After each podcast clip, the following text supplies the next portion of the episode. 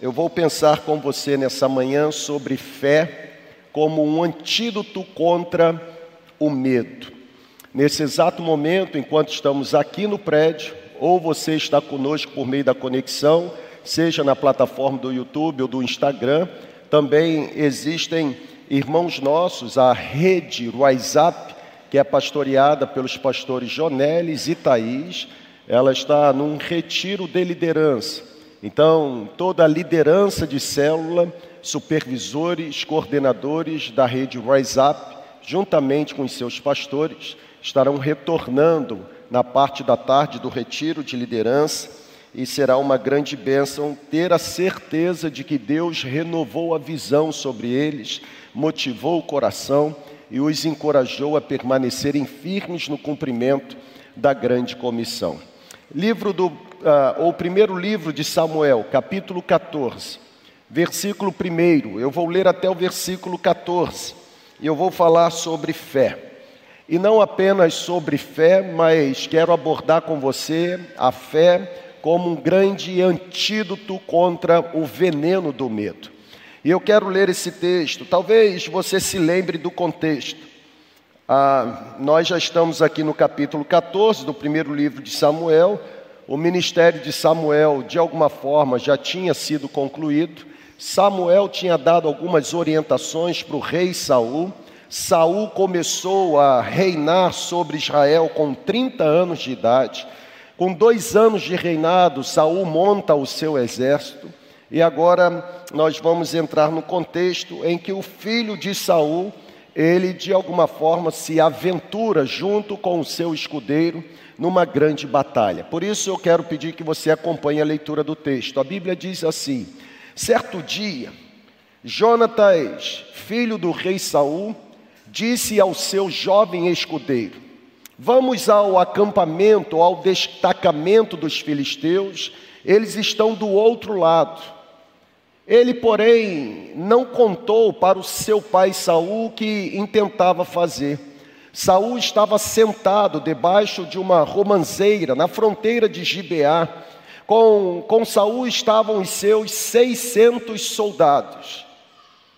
Entre os soldados de Saul estava Aías. Aías levava o colete sacerdotal. Aías era filho de Aitube, irmão de Icabode, filho de Finéias, neto do sacerdote Eli, o sacerdote do Senhor em Siló.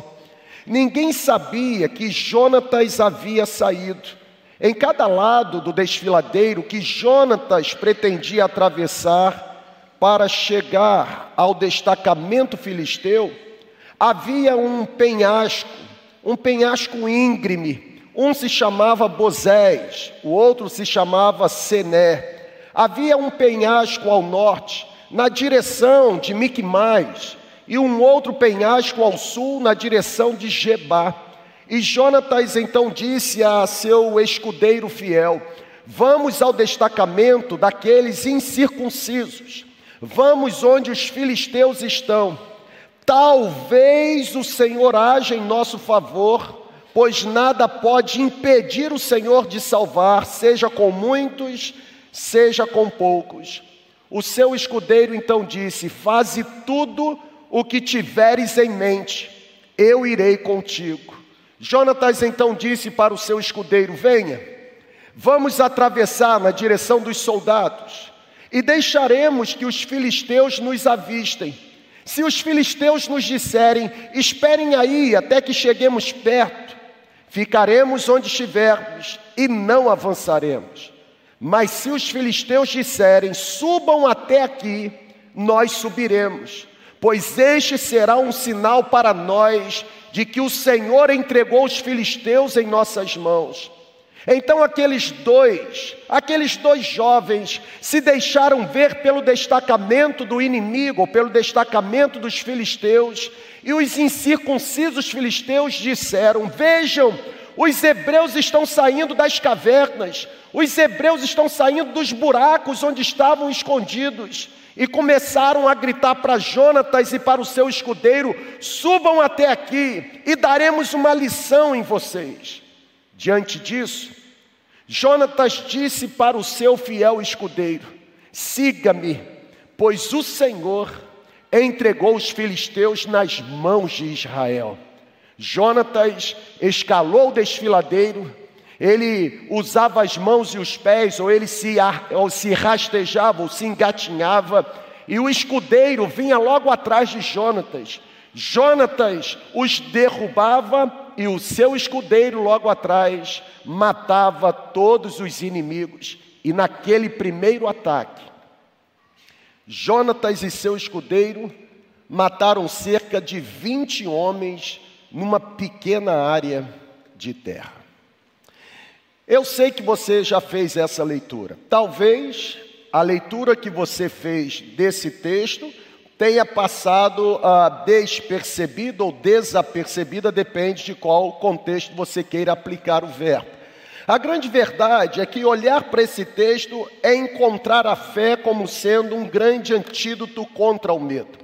Eu vou, nos poucos minutos que temos, tentar destacar para você a atitude de Jonatas em contrapartida à atitude do exército de Saul. Saul, seu pai. Você conhece a história dos reis de Israel. Você sabe que Saul começou a governar. Saul se assentou no trono. Na verdade, Saul subiu ao trono não porque de alguma forma era um propósito divino, mas era, era mesmo a intenção do coração do homem. É interessante quando a gente ler o livro, ou o primeiro livro de Samuel, fica muito claro que Saul foi um homem ou um rei escolhido segundo o coração do homem. Saul foi alguém que foi levantado pelo homem até porque o homem estava insatisfeito, o povo se sentia completamente desamparado, e a Bíblia diz que com 30 anos Saul então começou a reinar sobre Israel. Saul escolheu 3 mil homens de Israel, dois homens ficaram com Saul em determinado local, subiram ao monte Betel, mil homens ficaram juntos com Jonatas e também com seu fiel escudeiro. E aqui no capítulo 14, quando eu entro na história de Jonatas propriamente dito, eu encontro alguém que venceu os medos porque escolheu manifestar uma fé, mesmo em meio a graves incertezas. O povo de Israel estava sendo ameaçado. Apenas para situar você no contexto, aqui, no primeiro livro de Samuel, capítulos 13 e 14. É aqui que está registrado o momento em que o exército do rei Saul foi bloqueado o exército do rei Saul foi completamente paralisado. Sabe por quê? Porque o filho do rei, o Jonatas, atacou os filisteus. Capítulo 13, a partir do versículo 3 diz: Jonatas atacou o posto dos filisteus que estava em Gebá, e os filisteus ficaram sabendo disso. Saul mandou tocar a trombeta por toda a terra, dizendo: Saibam os hebreus. Então todo Israel ouviu dizer que Saul havia atacado o povo povo dos filisteus, o posto dos filisteus e que agora Israel estava sendo odiado pelos filisteus. Por isso, o exército de Saul, os homens do rei, os homens que estavam se sentindo pressionados, esconderam-se nas cavernas, nos buracos, nas rochas, nos esconderijos subterrâneos e também nas cisternas. Preste muita atenção. A Bíblia está dizendo que os filisteus se juntaram para lutar contra Israel. E os filisteus se juntaram, e eu queria que você anotasse. Os filisteus se juntaram com 3 mil carros de guerra. A Bíblia diz que eram 6 mil condutores de carro e milhares de soldados. A Bíblia compara o número dos soldados filisteus ao número da areia do mar. Era incontável. A Bíblia diz que quando os soldados de Saul viram aquela situação, uma situação difícil, os soldados de Saul se sentiram pressionados. Eles passaram a maior parte do tempo procurando cavernas para se esconderem. Eles procuraram buracos nas rochas. Eles estavam com medo do ataque que estava sendo prometido pelos filisteus. E sabe, gente, Jonatas, o filho do rei, Diferentemente de todos os demais soldados, Jonatas ficou irritado com medo. Jonatas ficou inconformado com a inatividade dos guerreiros do exército do seu pai. Jonatas, ele decidiu fazer um movimento ousado. A Bíblia diz que Jonatas recrutou o seu escudeiro Aí agora começa a ficar legal o negócio, começa a ficar empolgante a história, porque a Bíblia diz que Jonatas, olhando para aquele exército covarde, medroso, afugentado, escondido, completamente se sentindo reprimido, pressionado, Jonatas fica tão irritado que ele recruta o seu fiel escudeiro e esse fiel escudeiro aceita se juntar a, Jonas, a Jonatas num ataque extraordinário de um grande exército a um grande exército com apenas dois homens. Estão aqui comigo? Eram 3 mil, 3 mil carros de guerra, 6 mil condutores de carro, e os soldados eram incontáveis. E Jonatas tem uma ideia brilhante. Vamos derrotar os filisteus. Como? Eu e você. Interessante, porque o capítulo 14, o versículo 7, a Bíblia diz que o fiel escudeiro de Jonatas respondeu: Faze tudo o que planejares, seguirei o que decidi. Ou esse cara era louco, ou era completamente absorvido por fé. Porque assim, se você me convidasse para uma missão semelhante a essa, a única coisa que eu não gostaria de saber é que somente eu e você entraríamos no ringue. São dois contra milhares. E são dois que não são soldados de guerra. Os soldados de guerra estão escondidos estão na caverna. A Bíblia diz que esses dois jovens se aproximaram do terreno dos filisteus, esses dois jovens se aproximaram do exército inimigo numa missão suicida.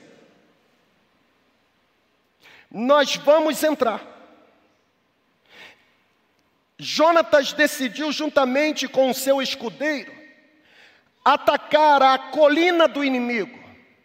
Jonatas decidiu ir com seu escudeiro exatamente no território, a Bíblia chama de destacamento dos filisteus. Jonatas e seu escudeiro eram menores em número. Jonatas e seu escudeiro não tinham qualquer recurso. Jonatas e seu escudeiro não tinham qualquer. Na verdade, a Bíblia diz no final do capítulo 13, versículo 22, Assim, no dia da batalha, os soldados de Saul e Jonatas não tinham espada, não tinham lança, exceto Saul e os filhos de Jonatas. Esse escudeiro, de fato, porque estava desarmado, não tinha nada. Não tinha arma, não tinha enxada, não tinha pá, não tinha lança, não tinha foice, não tinha nada.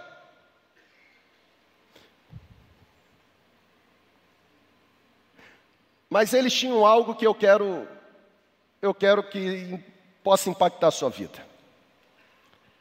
A Bíblia diz que, embora eles fossem menores em números, embora eles não tivessem qualquer recurso, Jonatas estava confiante de que, se recebesse um sinal de prosseguir da parte de Deus, mesmo sendo dois contra muitos, eles poderiam entrar, porque o Senhor os faria vitoriosos.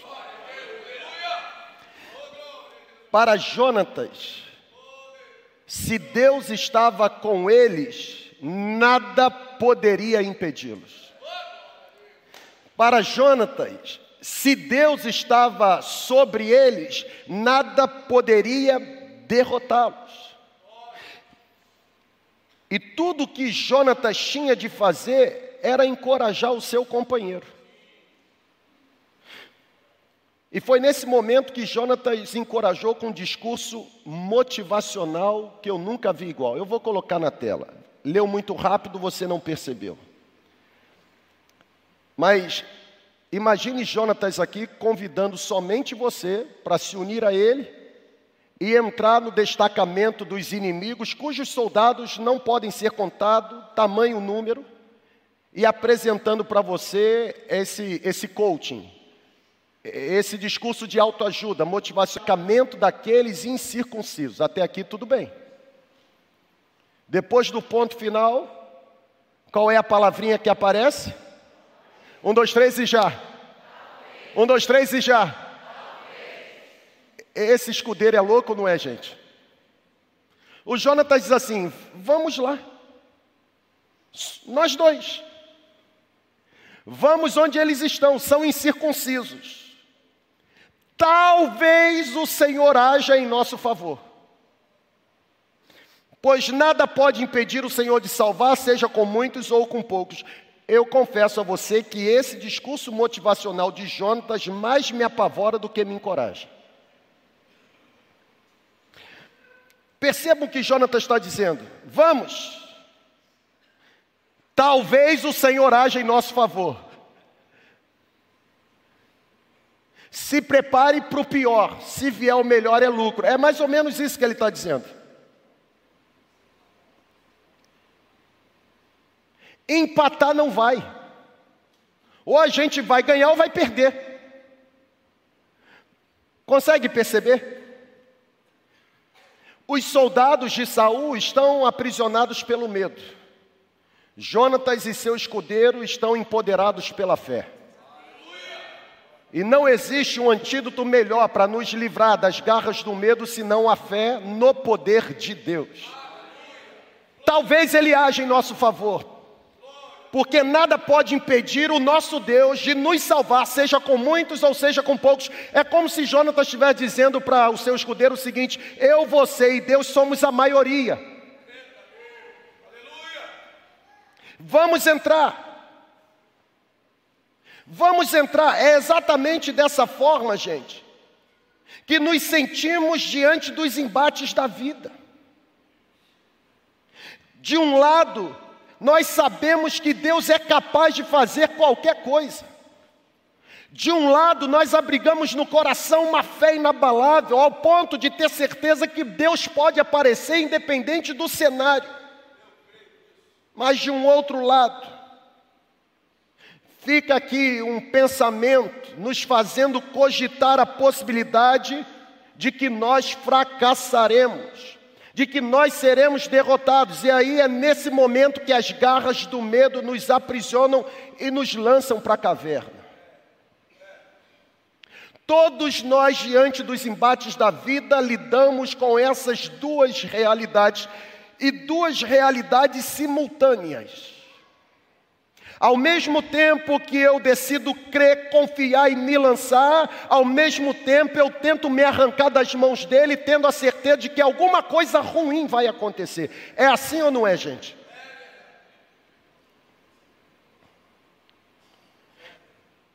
É exatamente no momento como esse que a fé verdadeira precisa entrar em cena. É exatamente no momento como esse que a fé verdadeira precisa se manifestar. Sabe por quê?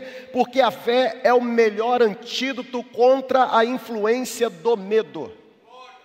Na verdade, olhando para essa história de Jonatas e seu escudeiro, eu chego à conclusão de que fé é acreditar que a promessa de Deus é maior do que o meu talvez.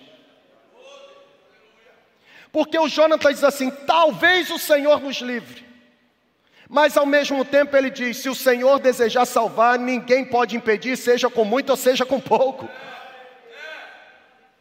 Ao mesmo tempo que o medo destaca em mim o meu talvez, a fé em Deus reforça em mim a certeza de que nas mãos de Deus eu estou completamente seguro. A grande verdade é que a fé verdadeira ela não elimina o medo. Preste atenção. A fé verdadeira não elimina o medo. A fé verdadeira não elimina a dúvida. A fé verdadeira não elimina esse confronto na mente ou esse conflito na mente. Desejo confiar, mas ao mesmo tempo cogito a possibilidade de fracassar. A fé verdadeira me lança nas mãos daquele que tem todo o poder, apesar do medo. Até porque a grande verdade é que todos nós gostaríamos de viver num mundo onde Deus nos permitisse fazer grandes coisas sem exigir de nós qualquer tipo de risco, não é verdade? Qualquer um aqui gostaria de ter uma vida completamente tranquila, onde pudesse realizar coisas extraordinárias para Deus sem ser submetido a qualquer cenário de risco. Mas isso é utopia, gente. Isso é desenho de criança. Realidade de adulto não é assim. Realidade de adulto é viver o risco o tempo todo. Ninguém constrói algo grande demais na perspectiva humana para Deus se não estiver disponível a caminhar debaixo das asas da fé. E a fé contraria a lógica. Porque a lógica jamais iria dizer que dois iriam derrotar 20 ou matar 20, matarem 20. Os dois não matariam os 20. Pela lógica, de jeito nenhum, ainda mais somente um estando armado. E é interessante, porque só Jonatas tinha lá o. Vamos fazer uma imersão aqui, uma incursão. Vamos entrar no destacamento do inimigo. Pode fazer assim não, porque é apologia. Vamos entrar no destacamento do inimigo.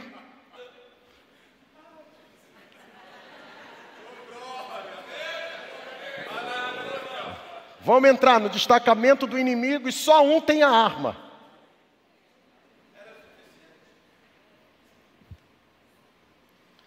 Só que é interessante porque a Bíblia diz que quem mata é quem estava atrás, desarmado. Você não lê a Bíblia direito. Você não faz o plano 1, 2, 3 do jeito que deve ser feito. Isso aqui é plano 1, 2, 3. A gente enxerga o que a gente nunca enxergou no texto. Eu não sei se você está entendendo que o Espírito Santo está soprando sobre nós, mas eu tenho aprendido que as pessoas que realizam as coisas mais incríveis para a glória de Deus não são as pessoas que sentem menos medo. Eu tenho aprendido que as pessoas que realizam grandes coisas ou as coisas mais extraordinárias e impressionantes para a glória de Deus não são as pessoas que desfrutam de um estilo de vida mais tranquilo, não. Eu tenho percebido que, em geral, as pessoas que mais produzem para Deus são pessoas que lidam com o medo mais intenso. São pessoas que lidam com os desafios mais severos.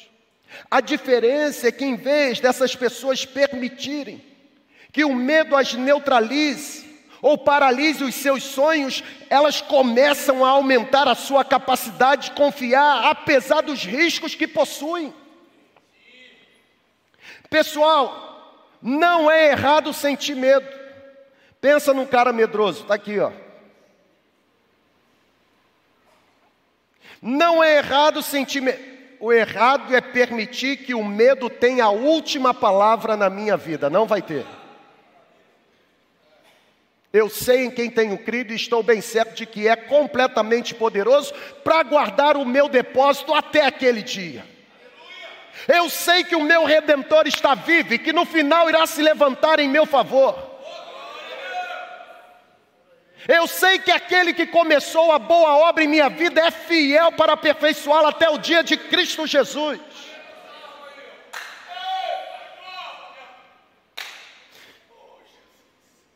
Olhar para esse texto e presenciar a covardia do exército de Saul e a coragem de Jonatas e seu escudeiro,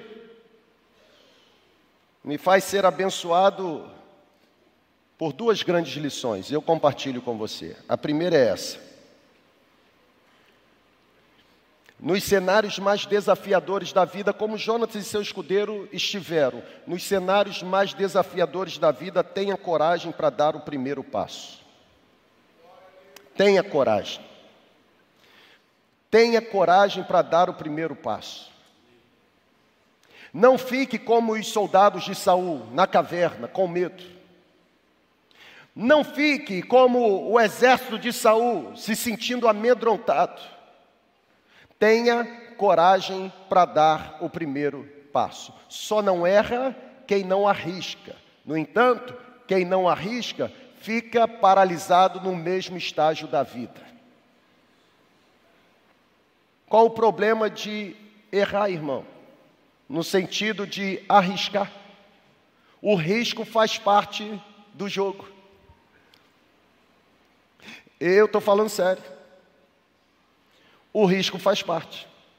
Na verdade, decidir dar a vida a Cristo é correr um grave risco.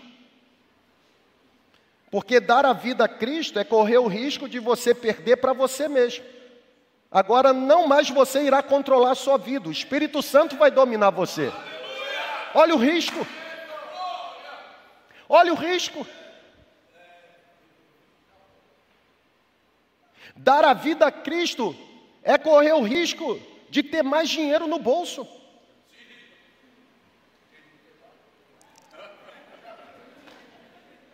Você não vai mais usar o dinheiro que você tem com prostituição, com drogadição, com bebedice, com orgia, com promiscuidade. Olha quanto dinheiro vai sobrar no seu bolso. Mas não vai ficar lá, porque dar a vida a Cristo também é correr o risco de economizar, mas economizar para investir naquilo que vai produzir fruto de arrependimento.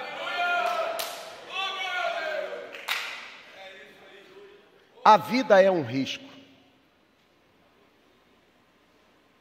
A vida é um risco. Por isso, a primeira palavra para mim e para você nessa manhã é exatamente esta.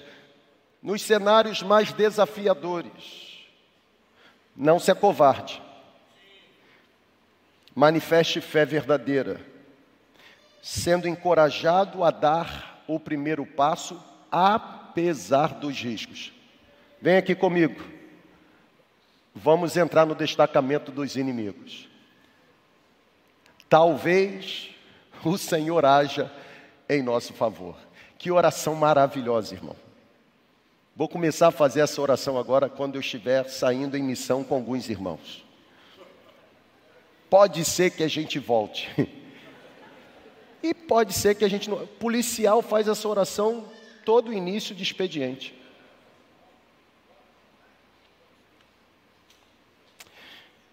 Jonatas e seu escudeiro acabaram salvando o dia de forma espetacular. Volta o seu texto novamente para a Bíblia. Você, você não leu direito. Você passou muito rápido.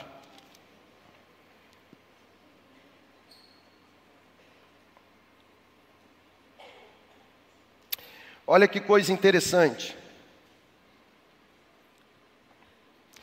Jonatas fala para o seu escudeiro para se unir numa grande missão.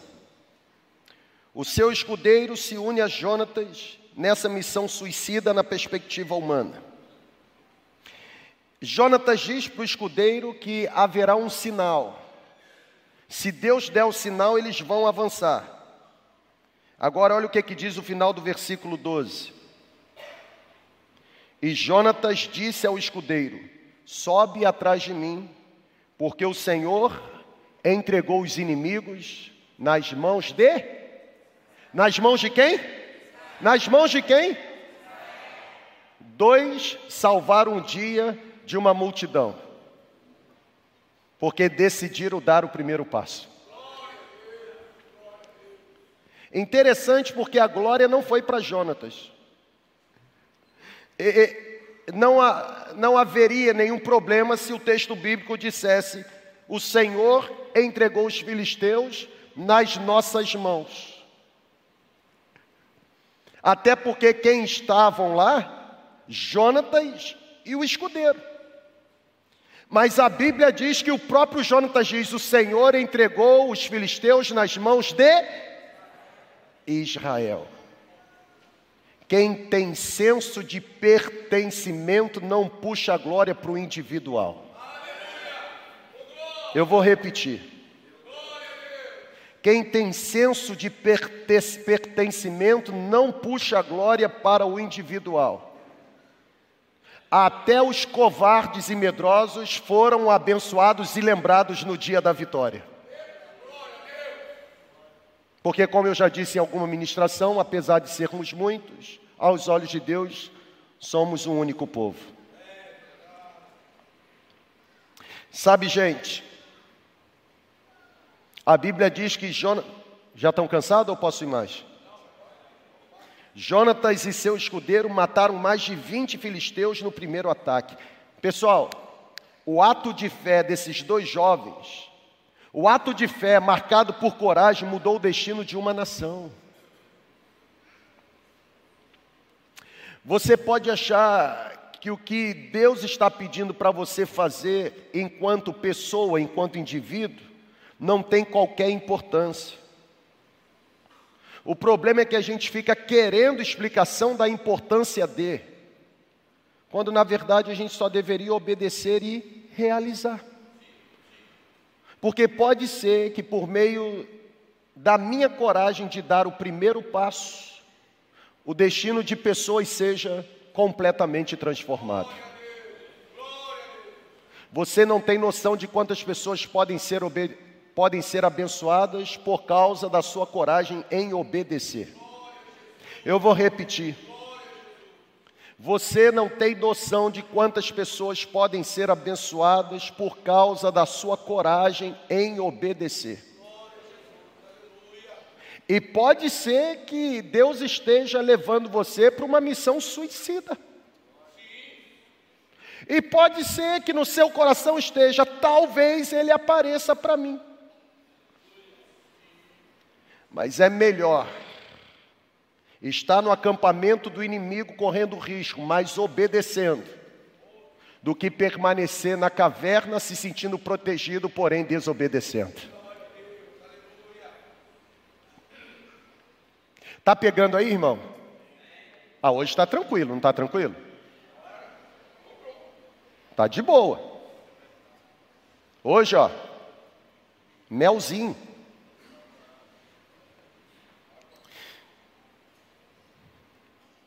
Saul e seus 600 soldados. Seiscentos soldados. Saul e seus 600 soldados ouviram falar do sucesso da emboscada de Jonatas. Saul e os seus 600 soldados ouviram falar que Deus estava entregando nas mãos de Jonatas e do escudeiro os filisteus. Sabe o que eles fizeram? Saíram dos esconderijos e atacar o inimigo com força.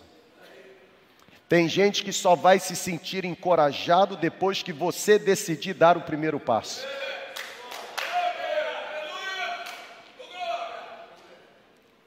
Tem gente que só vai se unir na linha de frente da batalha depois que perceber que você é alguém completamente corajoso ao ponto de assumir o risco para salvar o destino de uma nação. Por isso eu quero dar um conselho para você. Não espere até ter 100% de certeza para se lançar no projeto de Deus para a sua vida. Eu vou repetir, e isso é para mim. E se me permite, aqui está alguém que decidiu viver dessa forma. Eu já peguei o texto de João 3 para a minha vida há muito tempo. Os que é nascido de Deus são como o vento, não sabe de onde vem, não sabe para onde vão, não se mandam mais. Se Deus está lhe entregando algo, não espere ter 100% de certeza para dar o primeiro passo. Seja o que for que você faça, Seja o que for que você produza, não aceite as sugestões de pessoas pequenas, sugestões de pessoas vencidas pelo medo, sugestões de pessoas vencidas pela incredulidade. Seja lá o que você faça e o que Deus esteja pedindo para você realizar, não aceite sugestões de pessoas que se contentam em viver um cristianismo infantil, um cristianismo mimado. Seja lá o que Deus está pedindo para você fazer, tenha coragem para dar o primeiro passo, como fizeram Jonatas e seu escudeiro. Lembre-se sempre disso. Deus não apenas lhe mostra o ringue que Ele quer que você entre, mas Deus também posiciona o seu potente braço para sustentar você durante toda a batalha. Se é Deus quem está pedindo, pode entrar. Pode entrar, irmão. É uma palavra de fé. Sai da caverna. Sai do esconderijo. Saia das garras do medo. O medo não pertence a você. Deus está liberando uma palavra de fé. Seja lá o que Ele lhe deu o privilégio de fazer, dê o primeiro passo, confie no poder dEle. Ele não apenas mostra o ringue, o cenário, mas ele se compromete em sustentar você. Você não está sozinho, você não está entregue à sua própria força, você não é refém do seu próprio braço. Existe uma força muito maior, melhor, sobrenatural, governando sobre você. Pode entrar, porque se Deus decidir agir, nada poderá impedir o poder de Deus.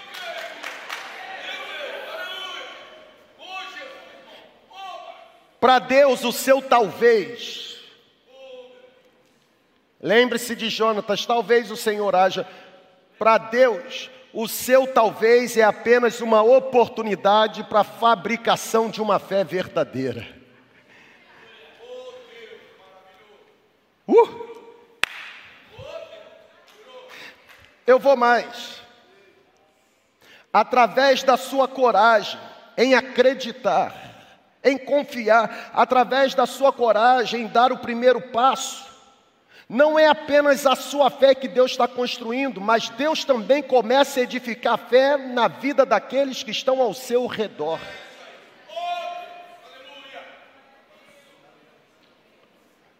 Nós somos conectores na fonte do poder de Deus.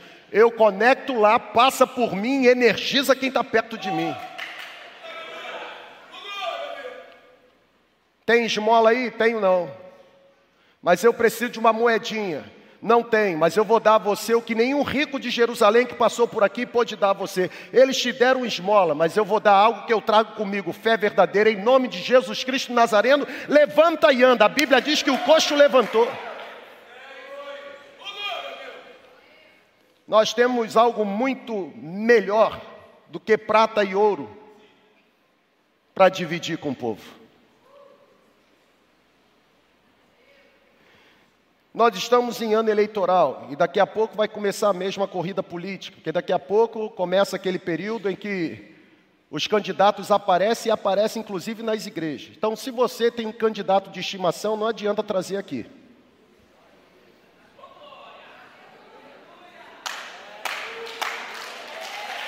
Aqui não.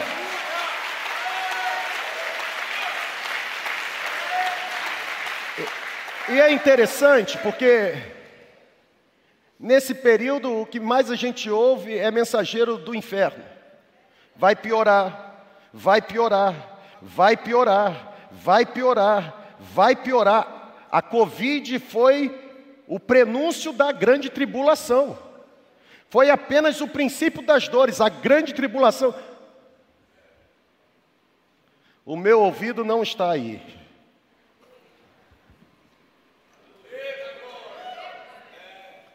Talvez ele haja em nosso favor. Seja com muito ou seja com pouco. Porque agindo o Senhor, quem poderá impedir? Que tal você dar o primeiro passo nessa manhã? O que está mantendo você na caverna? O que está aprisionando você? O que está, de alguma forma, causando medo? O que está mantendo você nas fendas das rochas. O que está fazendo você correr? Só existe um antídoto para imunizar você contra o veneno do medo: fé no poder de Deus. A nossa missão é mantermos as mãos para o alto. É isso que Jonatas está falando para o seu escudeiro. Quando Jonatas diz o seguinte: talvez o Senhor age em nosso favor, porque Ele pode salvar com muito ou pouco, o que Jonatas está dizendo é o seguinte: a nossa missão é mantermos as mãos para o alto e confiarmos que, mesmo quando a adversidade chegar, as mãos de Deus nos levantarão acima, acima de qualquer tempestade. Ou seja, o que Jonatas está ensinando para o seu escudeiro é que os riscos, de, preste atenção nisso aqui, os riscos de se viver pela fé são reais. Pessoal, viver pela fé dói. Dói ou não dói? Os riscos de se viver pela fé são reais. Mas lembre-se de que você nunca estará sozinho nessa. Você não apenas não estará sozinho, como também você nunca será o responsável pelo resultado da sua obediência. Pode ser que o seu maior medo seja o cenário que você está vivendo agora. Eu tenho uma palavra para você do céu. E a palavra é: o seu pai está segurando você com firmeza. Ele é maior do que você. Reage aí, irmão. Ele é mais forte do que você. Ele está segurando você. Ele continua ao seu lado. É possível que alguns medos estejam atormentando você. Na verdade, é possível que alguns medos estejam tentando se apropriar da sua mente nesse exato momento enquanto você recebe essa ministração do céu. Muitas vezes os nossos maiores medos estão arraigados em nossas inseguranças pessoais. Exemplo. Eu tenho certeza que, tanto no prédio quanto online, ou você que está ah, participando dessa celebração depois que chegou da sua celebração, ou na segunda, na terça, na quarta ou na quinta, eu não sei qual dia, eu tenho certeza que existem pessoas nesse exato momento lutando consigo mesmas porque ao mesmo tempo que deseja receber essa palavra como uma semente vindo do céu para produzir bons frutos e de alguma forma apresentar a vida como uma terra bem arada, bem adubada, bem preparada, ao mesmo tempo existem pensamentos tentando se apropriar, tentando levar você para longe, tentando fazer com que você perca essa ministração por conta dos seus medos. É gente que tem medo da falta de recursos para realizar a vontade de Deus ou para suprir-se a si mesmo. Olha para cá, você que está agarrado por esse medo. Preste muita atenção. Quando o medo da falta de recursos se apropriar ou tentar se apropriar de você, lembre-se que Deus é infinitamente capaz de suprir todas as suas necessidades e fazer com que o rio de recursos jorre na sua direção. É como o apóstolo Paulo disse para a igreja dos Filipenses: O meu Deus, segundo a sua riqueza em glória, haverá de suprir todas as minhas necessidades através de Cristo Jesus. Se você hoje, nesse exato momento, está agarrado pelo medo, e talvez seja o medo da opinião negativa que os outros têm a seu respeito, lembre-se de uma coisa: você não precisa ficar debaixo do que os outros falam, até porque o que os outros falam não define a sua identidade, muito menos quem você é.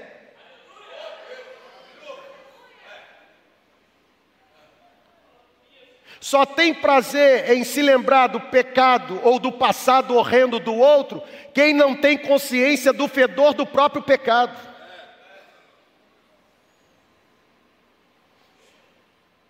Porque foi Jesus quem disse: quem não tem pecado, que comece a atirar a pedra. Se lá não existiu quem atirasse, quanto mais hoje. Até porque a Bíblia diz que por se multiplicar a iniquidade, o amor vai se esfriar. Se existe um peso hoje que impera na sociedade que nós vivemos, é o peso da iniquidade.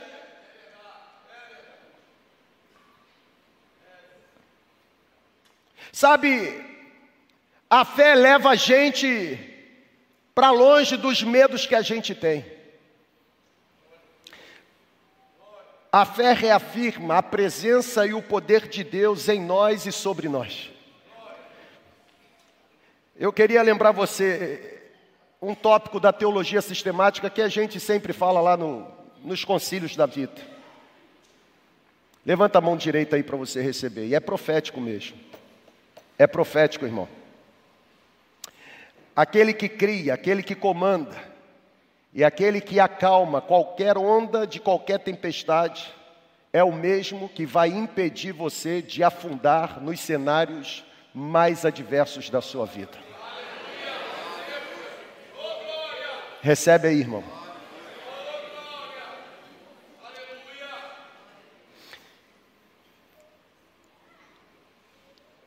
Quando essa palavra veio ao meu coração, aquele que cria, aquele que comanda, aquele que acalma as ondas também vai me impedir de naufragar. Quando essa palavra veio no meu coração, eu me lembrei da experiência do povo de Israel. Porque Êxodo capítulo 14 diz que quando o povo de Israel finalmente escapou do jugo egípcio, Deus conduziu aquele povo pelo deserto em direção a uma barreira, humanamente falando, intransponível. Qual era a barreira? O Mar Vermelho. E foi ali, olha aqui, ó, não estou acabando não, irmão. Acalma aí. Foi ali diante do Mar Vermelho, foi ali com o exército do Faraó se aproximando por trás. Foi ali que os israelitas se sentiram encurralados.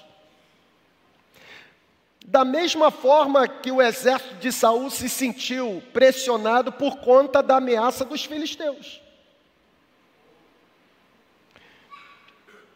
Pensa, pense comigo. Se o povo de Israel ficasse na margem, seria alcançado, seria morto. Se o povo de Israel se atrevesse ou se aventurasse a entrar pelo mar sem a ordem de Deus, com certeza iria se afogar. Logo, não é estranho concluir que o povo ficou confuso, que o povo ficou claramente aterrorizado. É o que eu disse no início: todos nós lidamos com essa dicotomia, com esse dualismo. Eu quero confiar, mas ao mesmo tempo eu tenho certeza que eu vou fracassar. Mas foi nesse momento, foi nesse momento que a Bíblia diz que Moisés, usado por Deus, se levanta e anuncia o seguinte movimento. Essa palavra movimento está fazendo parte do nosso vocabulário. Qual foi o movimento anunciado por Moisés? Está aí: o Senhor lutará por vocês, tão somente fiquem calmos. Não é muito diferente do que o Jonatas está falando para o escudeiro. Nós vamos entrar lá e talvez o Senhor nos livre. Fique calmo. O Moisés está dizendo assim: o exército está se aproximando, pode ser que nos alcance e nos mate. Fique calmo.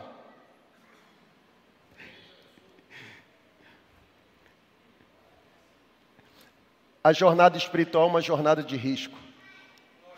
Preste atenção numa coisa. Quando a Bíblia diz que Moisés olhou para o povo e afirmou: O Senhor lutará por vocês, tão somente fiquem calmos. Me permita parafrasear: digo eu, não o Senhor. Sou eu, não a Bíblia. Mas eu interpreto essas palavras de Moisés da seguinte forma: pode ser sua função atravessar, mas é função de Deus fazer você chegar do outro lado. Portanto, dê o primeiro passo.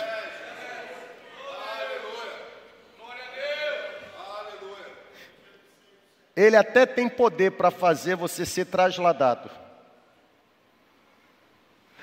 Mas ele não vai arrancar de você o privilégio de amadurecer a fé no processo. Então é seu papel entrar, mas fique tranquilo. Ele vai se responsabilizar em fazer você pisar do outro lado.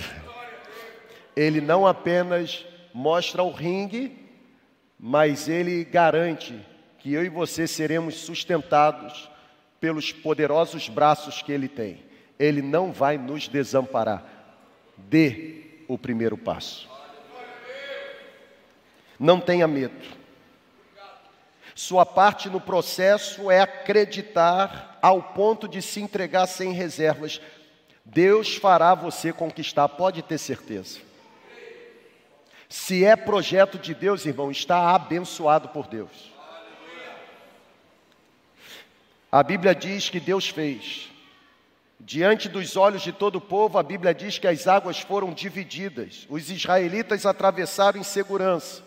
Já os soldados egípcios não tiveram a mesma sorte. Morreram. À frente água. Olha para cá. À frente água. À frente, água até o horizonte. Atrás, as nuvens de poeira causadas pelos passos perversos e malvados do exército de Faraó. Mas no momento exato, a Bíblia diz que o Senhor criou uma estrada dentro do oceano, salvou o seu povo e afogou as forças do inimigo.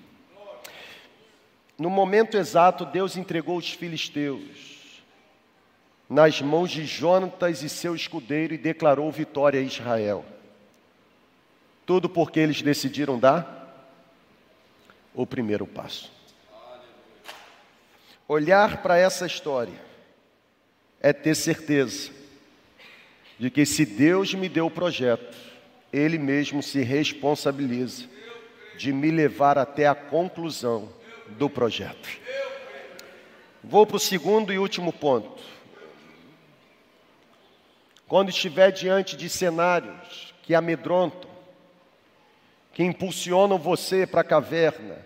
Não apenas a exemplo de Jonatas Escudeiro, tenha coragem de dar o primeiro passo, mas olha, não confunda ousadia com arrogância.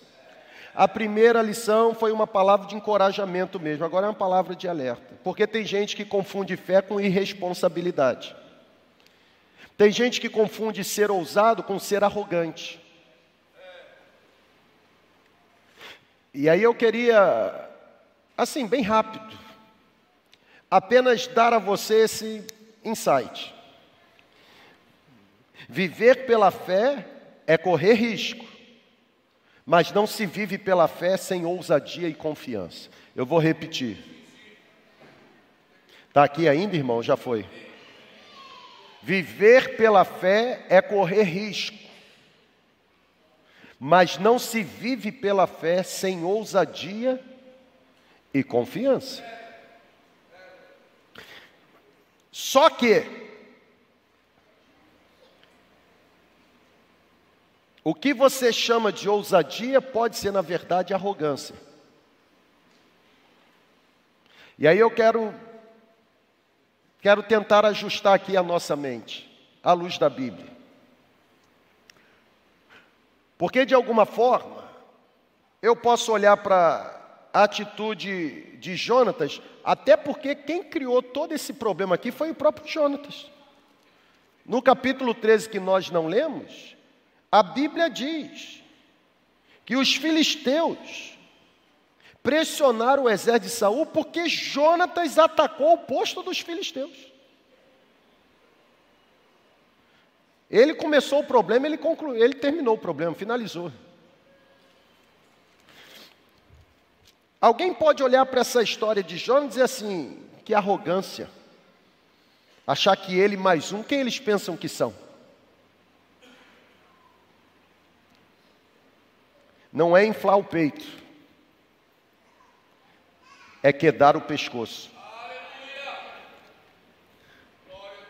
Na jornada espiritual forte, não é quem estufa, forte é quem se quebranta. Na jornada espiritual, maior não é o que sobe, maior é o que desce. Na caminhada espiritual, a exaltação não é para cima, a exaltação é para baixo. Os humilhados serão exaltados. O Stephen Furtick, pastor da Elevation, ele diz algo interessante. Ele diz assim: confiança sem humildade é arrogância como também humildade sem confiança é fraqueza, e é verdade. Confiança e humildade precisam andar lado a lado. Percebam a frase de Jonatas para o escudeiro: talvez o Senhor haja em nosso favor, mas se o Senhor decidir fazer, seja com muito ou com pouco, nada pode impedir. Olha a confiança. Eu sei em nome de quem e debaixo do poder de quem eu estou me conduzindo, ou estou sendo conduzido. Um outro exemplo bíblico onde de fato ousadia não é visto como arrogância, mas como uma declaração humilde de uma confiança inabalável no poder de Deus, eu encontro no Evangelho de Mateus, capítulo 8. Desculpa, no Evangelho de Marcos, capítulo 8. Porque a Bíblia diz, lá em Marcos 8, que um certo oficial militar, um homem proeminente, ele se aproximou de Jesus e ele apenas fez um pedido para Jesus. Qual foi o pedido? Eu desejo que o Senhor cure o meu servo, o meu soldado, o meu escravo que está enfermo. A Bíblia diz que quando Jesus ouviu, presta atenção, quando Jesus ouviu o pedido do centurião, Jesus prontamente se ofereceu a ir à casa onde o doente estava. Jesus se prontificou a ir exatamente no ambiente em que o enfermo estava. A Bíblia diz que aquele comandante sugeriu uma alternativa. Olhem para a tela. O centurião disse para Jesus o seguinte: Senhor, não mereço receber-te debaixo do meu teto. Dize apenas uma palavra e o meu servo será. Aqui está a manifestação de confiança profunda junto com uma humildade extraordinária. Porque nessa primeira parte do texto, Senhor, não mereço receber debaixo do meu teto. Olha a humildade do centurião. Era um centurião. Era alguém que tinha poder sobre. Não estava na base da pirâmide. Tinha gente debaixo para ser mandado. E geralmente pessoas que de alguma forma sobem algum degrau na vida têm a propensão ou têm a predisposição carnal de se tornar arrogante. Principalmente quando não é preparada no emocional e no intelectual para exercer tal função. Até porque a sabedoria popular, e vovó dizia isso, a sabedoria popular diz que se você deseja conhecer o homem, dê dinheiro e poder.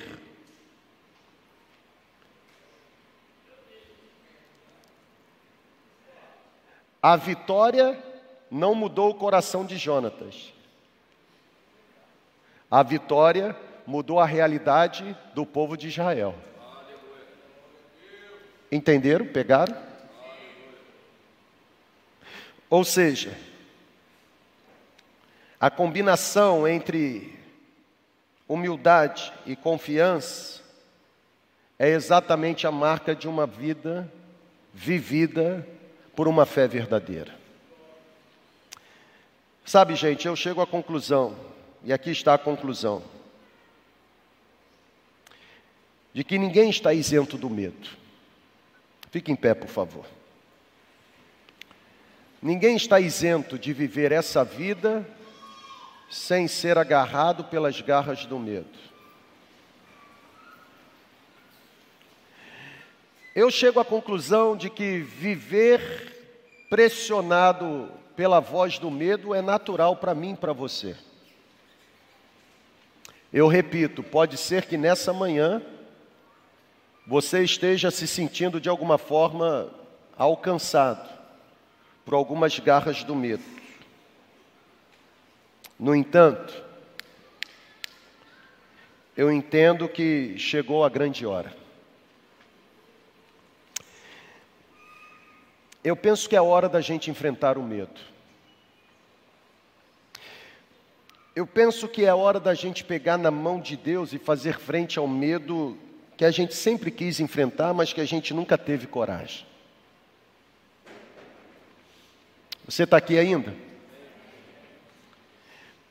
Ninguém está isento de se trancar ou se esconder numa caverna, como os soldados de Saul fizeram. Mas eu penso que nesta manhã Deus preparou o cenário para que essa palavra do céu pudesse vir com força sobre nós. Eu penso que é chegada a hora de agarrarmos nas mãos poderosas de Deus e avançarmos em direção àquilo que nos causa medo. talvez o Senhor age em nosso favor. E se o Senhor decidir agir, não importa se somos poucos, Ele pode salvar com muito ou com pouco, porque se Ele decidir agir, ninguém consegue impedir o poder dele. Eu penso que chegou a hora. Chegou a hora de você assumir a missão que Deus confiou a você. O que Deus está pedindo você para fazer? Tem risco? Óbvio que tem. Mas é óbvio que tem. Todo chamado de Deus envolve risco, gente. Na verdade, chamado que não é caracterizado por renúncia, abnegação, não tem valor.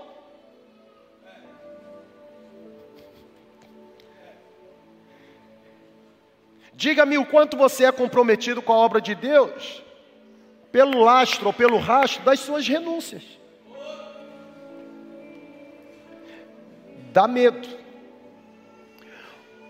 Ontem eu recebi aqui para um treinamento à tarde 14 pessoas de uma igreja de Santo Antônio de Pádua.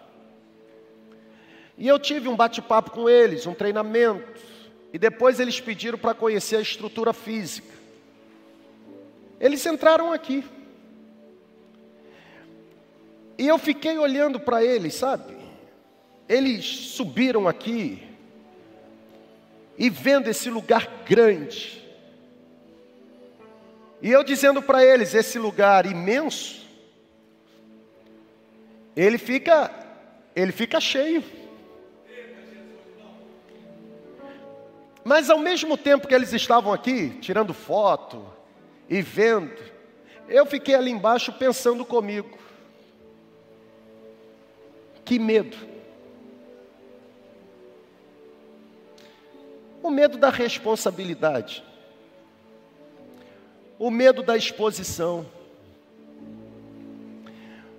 o medo das retaliações, o medo da perseguição, o medo do preço a ser pago, o medo do que pode acontecer a curto, médio, longo prazo são medos naturais. Todo ser humano tem. Só que eu já aprendi com Jonatas e com o escudeiro. Quando o medo vem, sou eu que decido abrir a porta, ou sou eu que decido rejeitar a presença dele.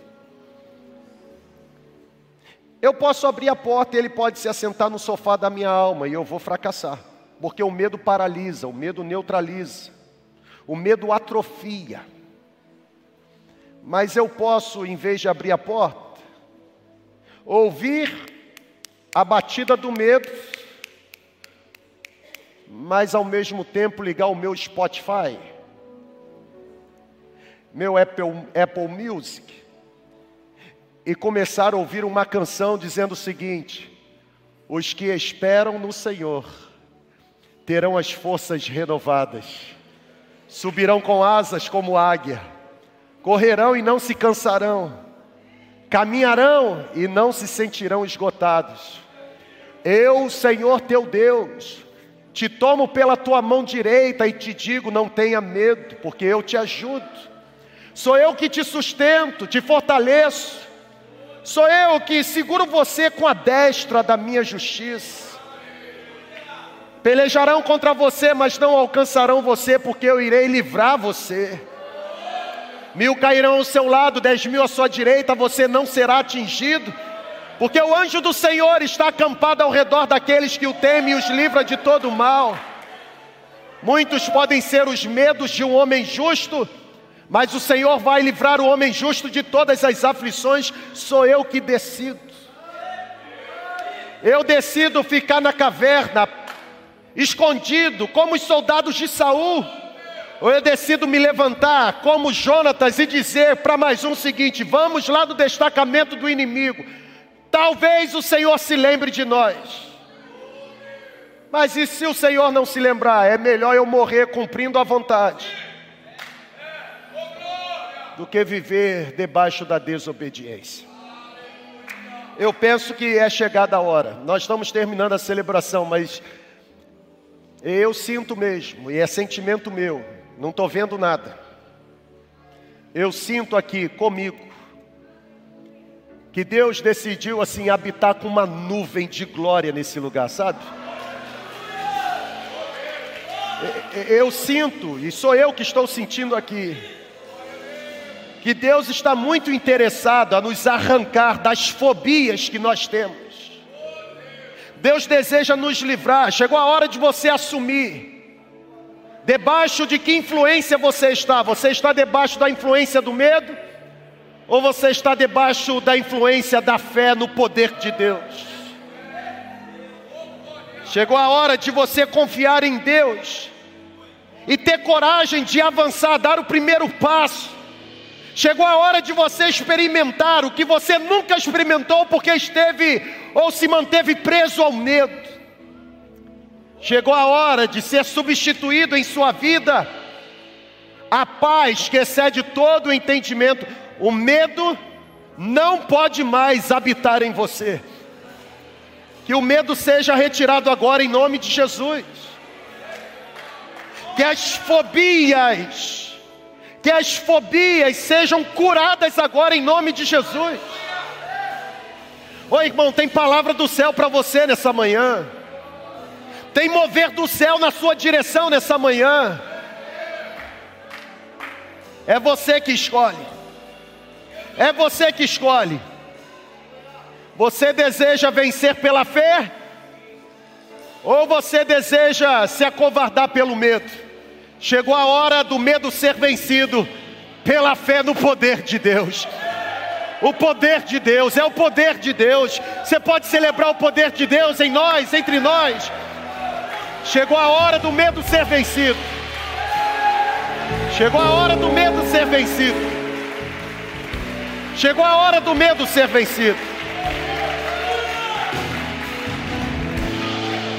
Por que te abates, ó minha alma?